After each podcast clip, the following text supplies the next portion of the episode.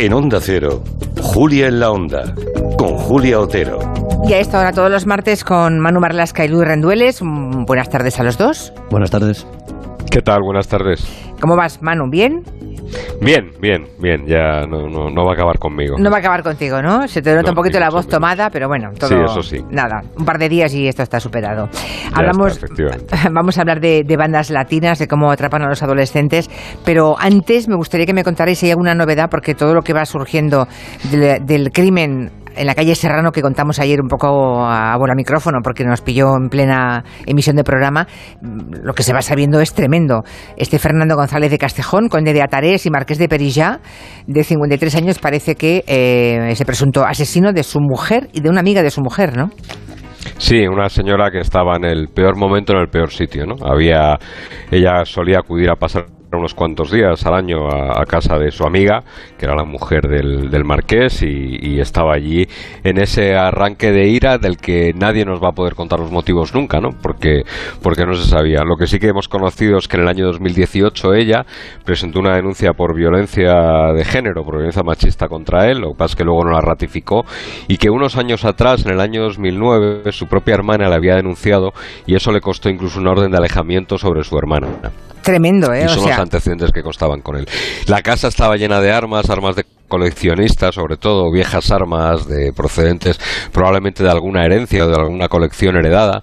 Lo que pasa es que, claro, alguna de ellas, como la utilizada en el crimen, que es una pistola de 9 milímetros de los años 30 o 40 procedente de la guerra civil seguramente estaba en perfecto estado de funcionamiento y él carecía de licencia de armas y también de guía, no tenía ninguna ningún arma legalizada a su nombre. no tenía ninguna arma legalizada, no tenía No. licencia de armas. Hemos oído también que su No. piso parecía estaba mm, lleno de simbología fascista, bueno, eh, con fotos de Franco y de Hitler, tremendo, ¿eh? Tenía cierta iconografía, sí, no, no, no los póster que por ahí he oído, en algo que he leído en algún lado, pero sí que tenía cierta iconografía del antiguo régimen, del régimen franquista, del régimen fascista y de alguna más más de la Segunda Guerra Mundial, eh, sobre todo de la Segunda Guerra Mundial. Ya. Tremendo, porque, mm, claro, es que seguramente esto se veía venir, ¿no? Eh, los vecinos, mm, incluso, claro, una persona tan violenta que tenía problemas con todo el vecindario y con la casa llena de armas. Bueno, en fin, ah, es la historia de, de este conde de Atares. Ah, vamos al tema de las bandas latinas, de origen latino, formadas por gente cada vez más joven, me habéis contado, ¿no? Y cada vez por más españoles, ¿no? Han muerto cuatro chicos en Madrid lo que va de año, cuatro. Y hay cientos de menores a los que tientan constantemente, ¿no? Bueno, quiero decir a los oyentes que hoy sale a la venta la edición de bolsillo de- del libro de Territorio Negro, que no me vaya a despistar, ¿eh? que sale hoy. edición bolsillo, que Sí, sí, sí. habéis vendido mucho, ¿no? Bueno, hemos hecho de testaferros porque todo el mundo estabas malita tú y todo el mundo nos preguntaba por ti y nos compraba el libro. O sea que en la gira hemos hecho un montón de bolos por hemos, hecho, hemos hecho como de testaferros de Julia Otero. Sí, sí. Bueno, hablemos de eh, los que no lo tienen todavía, edición bolsillo, a partir de hoy, ya lo saben. Hablemos de esas bandas latinas que hay en Madrid, en Tarragona, en Barcelona, en Zaragoza, en Toledo, en Guadalajara, no bandas juveniles latinas. Hace años hablábamos, o se oía más, ¿no? Hablar de los Latin Kings, de los Nietas.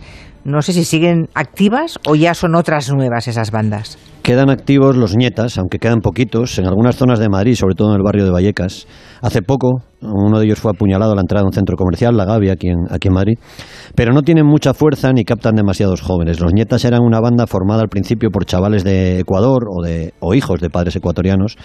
Y ahora las bandas latinas más poderosas en las calles españolas son de origen dominicano, de raíz dominicana. Están los trinitarios y están los enemigos a muerte de los trinitarios que se llaman DDP o Dominican Don't Play. Que lo que lo vamos a hacer, la calle no pueden correr. Ando con los negros, la llega con par de machetes puestos para romper. Tu gente la vamos a prender, mejor que te vayan con ¿Estos no son algunos de los que mataron a un joven Sí. madrileño? A Isaac López, un chaval al que le gustaba el rap y que no se le daba mal además hacer canciones, pero no quiso unirse a los Dominican Don't Play. Así que lo pagó con su vida, lo apuñalaron en un túnel en Madrid el pasado 14 de julio y días antes colgaron vídeos en TikTok en los que, bueno, pues poco más o menos que anunciaban lo que iban a hacer. Decís que bandas que, que han crecido mucho en los últimos años, sobre todo durante el coronavirus, ¿no?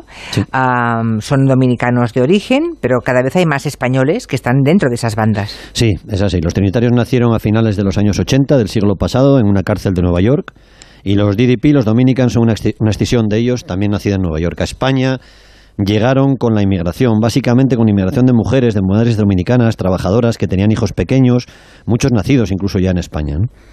Sí, vamos a intentar hacer un retrato robot que no es universal, pero que sí que funciona bien en la mayoría de los casos de pandilleros que, por lo menos, que conoce la Policía Nacional en estos años, ¿no? En muchas de esas familias el padre no está ni se le espera habitualmente y es la madre la que carga con toda la, la fuerza de trabajo del hogar, está todo el día trabajando, limpiando, cuidando ancianos, en hospitales, como internas en el servicio doméstico y, por tanto, los chavales están mucho tiempo solos en casa sin ningún control. Viven en barrios obreros, humildes, lógicamente, y se sienten fuera de su país, fuera de su cultura y tampoco integrados aquí. Muy bien contado el contexto, ¿eh? para que entendamos eh, de dónde salen esos chicos, ¿no? Y entonces, pues en el parque que hay cerca de su casa, sea en Madrid o en Barcelona o en Zaragoza o donde sea, allí se, se, encuentran un grupo de chavales, muchos son de su mismo país de origen y son, son así como malotes y bueno, le, le ofrecen un sitio, ¿no? Un lugar en el mundo y compañía. Exacto, y son más o menos franquicias, coros les llaman, de los DDP o de los trinitarios. En el caso de Madrid, eso ocurre en canchas de baloncesto, en barrios, en parques, con los pisos más baratos. La policía tiene un mapa, Usera, Villaverde, San Blas, Ciudad Lineal, Latina, un poquito del centro de Madrid. Cuando estos chicos jóvenes, muy pequeños, llegan a esos territorios, ese territorio, ese parque, esa cancha de baloncesto, ahí ya está adjudicada una banda. Cuando coinciden dos bandas latinas, pues vuelan los machetes. Y además de estas dos, digamos, más potentes, en barrios españoles están ya los Bloods, con muchos jóvenes de origen marroquí y aliados con los trinitarios, y otras bandas como los Nietas, aliados de los DDP. También en Barcelona están los Panteras, antes se llamaban Black Panthers, los 42 y Barrio 18, que de momento es una pequeña escisión española de la Mara Salvatrucha, que es todo un poder fáctico criminal en El Salvador. Un informe de la Guardia Civil augura un incremento de la militancia de chicos en bandas, chicos españoles también, y de ataques violentos en España, especialmente en Madrid y Barcelona, para los próximos meses hay un problema, que es que las bandas buscan chicos cada vez más jóvenes, claro, cuanto más jóvenes sean, más inimputables van a ser, ¿no? La policía ya ha identificado a un chico de 11 años que fue apuñalado en una de las caídas. Ellos llaman caídas a salir de caza, a salir a machetear a gente de la banda rival. Y en esa fase de captación, la banda ofrece a los chicos, pues, ese sentimiento de pertenencia a algo, a una identidad, y también les ofrece, por supuesto, acceso a alcohol, a drogas e incluso a chicas, que las chicas muchas veces, bueno, la mayor parte de las veces, eh, hacen trabajos testimoniales o subalternos, ¿no? De descanso del guerrero casi. Así que todo eso explica que tengan éxito entre chicos más o menos pues desubicados, descolocados, ¿no? Y ojo, también españoles, rumanos, marroquíes que forman parte de estos grupos. Una vez hubo una, chica, ¿no? Que llegó a ser reina de una de esas bandas. Hace años lo recuerdo, hace bastante. Fue una, fue una queen, una Latin Queen, sí. Los Latin Kings tenían una, digamos, división femenina, las queens pero los DDP, los trinitarios, son muy machistas y a ellas les dejan un papel, como te decía Manu, muy subalterno. Muchos líderes son tipos carismáticos y algunas chicas se acercan porque les gustan en los malotes, ¿no? Les da cierto caché al principio estar con ellos, pero luego la vida en la banda se les va a hacer muy dura y tienen que hacer, y digo tienen que hacer, todo lo que les ordene el jefe de coro, lo que sea. Y ya os podéis imaginar qué tipo de, cosas les mandan a hacer, ¿no? Para dar recompensas, para captar chicos. De hecho, ha habido casos ya, en España ha habido varios casos de abusos sexuales de bandas a chicas del grupo. Lo que ocurre es que mm, ahí hay un velo, un velo de silencio, es muy difícil de denunciar y demostrar. Y la banda ofrece algo muy importante. No estás solo y nadie te va a poder tocar. El ingreso en una de esas bandas juveniles de, origen latino creo que está muy regulado, ¿no? Ahí el, cabecilla eh, marca unas normas muy estrictas, no es nunca nada improvisado. Ni, ni, mucho menos. Las bandas tienen lo que los policías llaman literatura, que son sus textos, y tienen hasta su constitución, que son sus normas fundamentales. Están totalmente jerarquizadas. Se debe obediencia al líder del coro, o líder del capítulo, como se llamaba antes, y al Supremo, por supuesto, que es el jefe. Cuando un chaval de 12, 13 años entra a formar parte de una banda, él tiene que pagar una cuota semanal. Tiene que darles entre 5 y 10 euros a la semana, aunque al principio, si es un chaval, como casi siempre, de familia con muy pocos recursos, le pueden hacer una tarifa, cobrarle un poquito menos, unos 3 euros por semana. O sea, pero tienen que pagar. cada semana. Sí, sí, lo que pasa es que lo lógico es que esos críos no tengan dinero. La mayor parte de las veces lo que hacen es pedirle dinero a sus madres, luego directamente se lo quitan de la cartera y si las madres se dan cuenta comienzan entonces pues episodios violentos de los chavales contra sus familias que no suelen ser denunciados además. Cuando los pandilleros ya van creciendo, van cumpliendo años, empiezan a cometer robos en las calles, muchos se marchan de casa durante días, se meten en casas ocupas y eso sí, presumen de que solo se meten en casas propiedad de bancos, nunca de gente humilde. El Ya. discurso ocupa bueno. Ya, ocupa ya, ya, bueno. ya. En fin, la primera señal de alarma, por si hay alguna madre que nos esté escuchando, es la necesidad urgente, constante, por parte de esos chicos, de esos menores de edad, de tener un poco de dinero, claro. Sí, hablamos de 10, 11, 12 años. ¿eh? Hay una señal más y es que empiezan a faltar al colegio. ¿eh? Primero bajan mucho las notas y luego empiezan a faltar al colegio. Porque las bandas, pertenecer a una banda es muy exigente. Tienen el código de conducta que te hemos dicho y un código disciplinario también. ¿eh? El pandillero tiene que estar disponible a todas horas. Pueden reclamarlo para cualquier misión las 24 horas del día. Aquí sí que tendría que intervenir, en un mundo ideal, el control familiar. Y si este no funciona, hemos dicho que las madres están trabajando muchas fuera 24 Pobres, horas, claro, los padres no están, debería entrar la prevención en los institutos. Ya hay charlas de policías en colegios, en institutos, también de psicólogos, para hablar de esto porque ya hay bandas que acuden a la salida de centros escolares para captar chicos y chicas. Que por cierto, será mucho más fácil entrar en una de esas bandas que luego poder salir de ella. Igual no son libres para irse cuando quieren, aunque se den cuenta de lo que está ocurriendo. No, no, salir es francamente complicado. So- solo el tiempo, la biología casi, cuando cumplen 23, es 25 años, muchos lo dejan, los más malotes pasan de las bandas a directamente el crimen organizado, ¿no? Tráfico de drogas, trata de seres humanos y el resto pues van tirando como pueden. Pero antes de ser viejos es muy complicado salir de ahí, ¿no? Por ejemplo, uno de los chicos asesinados este año, Jaime Guerrero, alias Pepe, que jugaba al fútbol en un equipo de Madrid y no lo hacía mal por lo visto, con 15 años había dejado los DDP y estaba tonteando con los O trinitarios. sea, con ¿no? la banda rival, ya. Claro, y esa, esa fuga, ese cambio de camiseta en este caso, bueno, pues le, costó la muerte. Otro ejemplo en los trinitarios, quería dejar el grupo, ya era mayor, ellos dicen que son mayores con 23 años, y quizás sea la única forma esa biológica de que te dejen irte, pero en este caso no funcionó porque seis pandilleros de su misma banda entraron en el bar de Madrid donde estaba y lo machetearon, sobrevivió de milagro. machetearon Sí, con sí. machete. Sí, no, ellos siempre usan machetes, casi siempre. Siempre. Qué horror. Siempre, sí. Si dejas de pagar una cuota, o más aún, si anuncias que quieres dejarlo, si anuncias que quieres marcharte de la banda, el líder del coro, el líder de- del grupo, puede dar la verde, que traducido es dar permiso para que te machaquen cada vez que te vean por el barrio, el colegio, cerca de tu casa.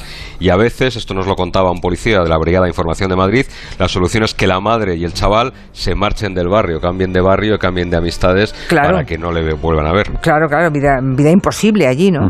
Por eso la poli insiste, supongo que hay que actuar antes de llegar a esos extremos, ¿no? Hay que ayudar a las familias, sobre todo a esas madres solas, eh, en los colegios, también en las calles, supongo, ¿no? Hay que echarles una mano. Eso es, policías de calle que conocen el barrio, saben lo que se cuece, dónde se reúnen estos chavales, si aparece un chaval nuevo, una posible víctima nueva, ¿no? una, una posible captado nuevo, identificar a esos menores si se juntan con gente de bandas, en controles rutinarios, en botellones. Esas identificaciones en el argot policial se llaman apuntes. Si un chaval, en el momento que un chaval tenga más de 10 de esos apuntes, se considera que ya pertenece a una banda. Uf, Es- Este año, y no queremos parecer cínicos, eh, por fin parece que los políticos han empezado a hacer caso a la policía, que llevaba muchos años diciendo que los machetes tenían que ser consideradas armas peligrosas y por tanto legislar sobre ellos, ¿no? Ha tenido que haber varios muertos en Madrid para que hiciesen caso, pero lo cierto es que se ha iniciado ese camino. oye, no me digas que los machetes no se consideraban peligrosos hasta que no mataron a ese chico. Especialmente en Atocha, en la puerta de una discoteca más o menos pija, sí, sí, es así. Había dos o tres peleas a machetazos en Madrid cada semana, pero eran en barrios humildes y no generaban gran alarma entre la sociedad, tampoco entre los políticos, ¿no? Si la policía hasta hace nada veía a un chaval con un machete, no podía hacer nada. Solo quitárselo y, dejarse, y dejarle ir. No hay obligación de registrar a quien se vende, en fin. Después de ese asesinato en una zona, digamos, más acomodada, los políticos ordenaron un plan contra las bandas y en tres meses la policía ha detenido a casi 500 pandilleros, identificado, esos apuntes que te decíamos, a 46.000 chavales más o menos tonteando, de los que la inmensa mayoría no forma parte de bandas, que quede claro. Y la policía se ha llevado en Madrid, en Madrid en tres meses, más de 300 machetes, cuchillos, navajas y otras armas. 300 machetes y cada vez más jóvenes, ¿no? Los chicos que se meten en, es- en esas Pues bandas mira. y cada vez más españoles. De los, de los eh, menores de edad son el 40% de todos los detenidos. 188 menores detenidos en Madrid el año pasado, más del doble que el año anterior. Para las bandas, lógicamente, los menores son un caramelo, por lo que te decía antes. La ley les castiga menos, de forma que pueden obligarles a cometer delitos de todo tipo, incluso como rito de iniciación, para demostrar que vales y que tienes madera. ¿no? Es cierto que a cambio los chicos no tienen experiencia y eso hace que muchos crímenes no cristalicen, no, no, no, no, no, no se acaben cometiendo. Hace hace poco, por ejemplo, dos críos entraron con pistolas en un bar de la calle Barquillo, en Madrid, buscaban al camarero, un tipo ya mayor que ellos ni conocían, pero que sus jefes dijeron que era un pandillero rival. Así que un traidor, un penco, como dicen ellos. Entraron en el bar, dispararon, pero como no tenían ni puntería, ni habían cogido un arma en su vida, al final las balas acabaron sobre una pata de jamón. Mm.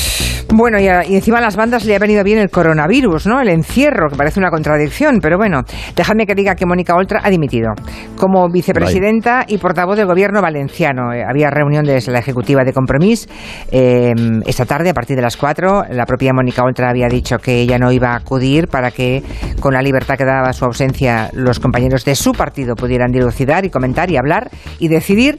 Y bueno, pues alguna cosa le habrán dicho para que Mónica Oltra haya finalmente dimitido, tanto como vicepresidenta como portavoz del gobierno valenciano. Es la noticia política de la tarde, sin duda. Ahora seguro que los compañeros de informativos les ampliarán esta información, que se esperaba de un momento a otro y que efectivamente ha ocurrido, la dimisión de Mónica Otra. Manu y Luis, hasta la semana que viene, gracias. Dios. Gracias. Ahora un mensaje de Endolex de los amigos de Kern Pharma.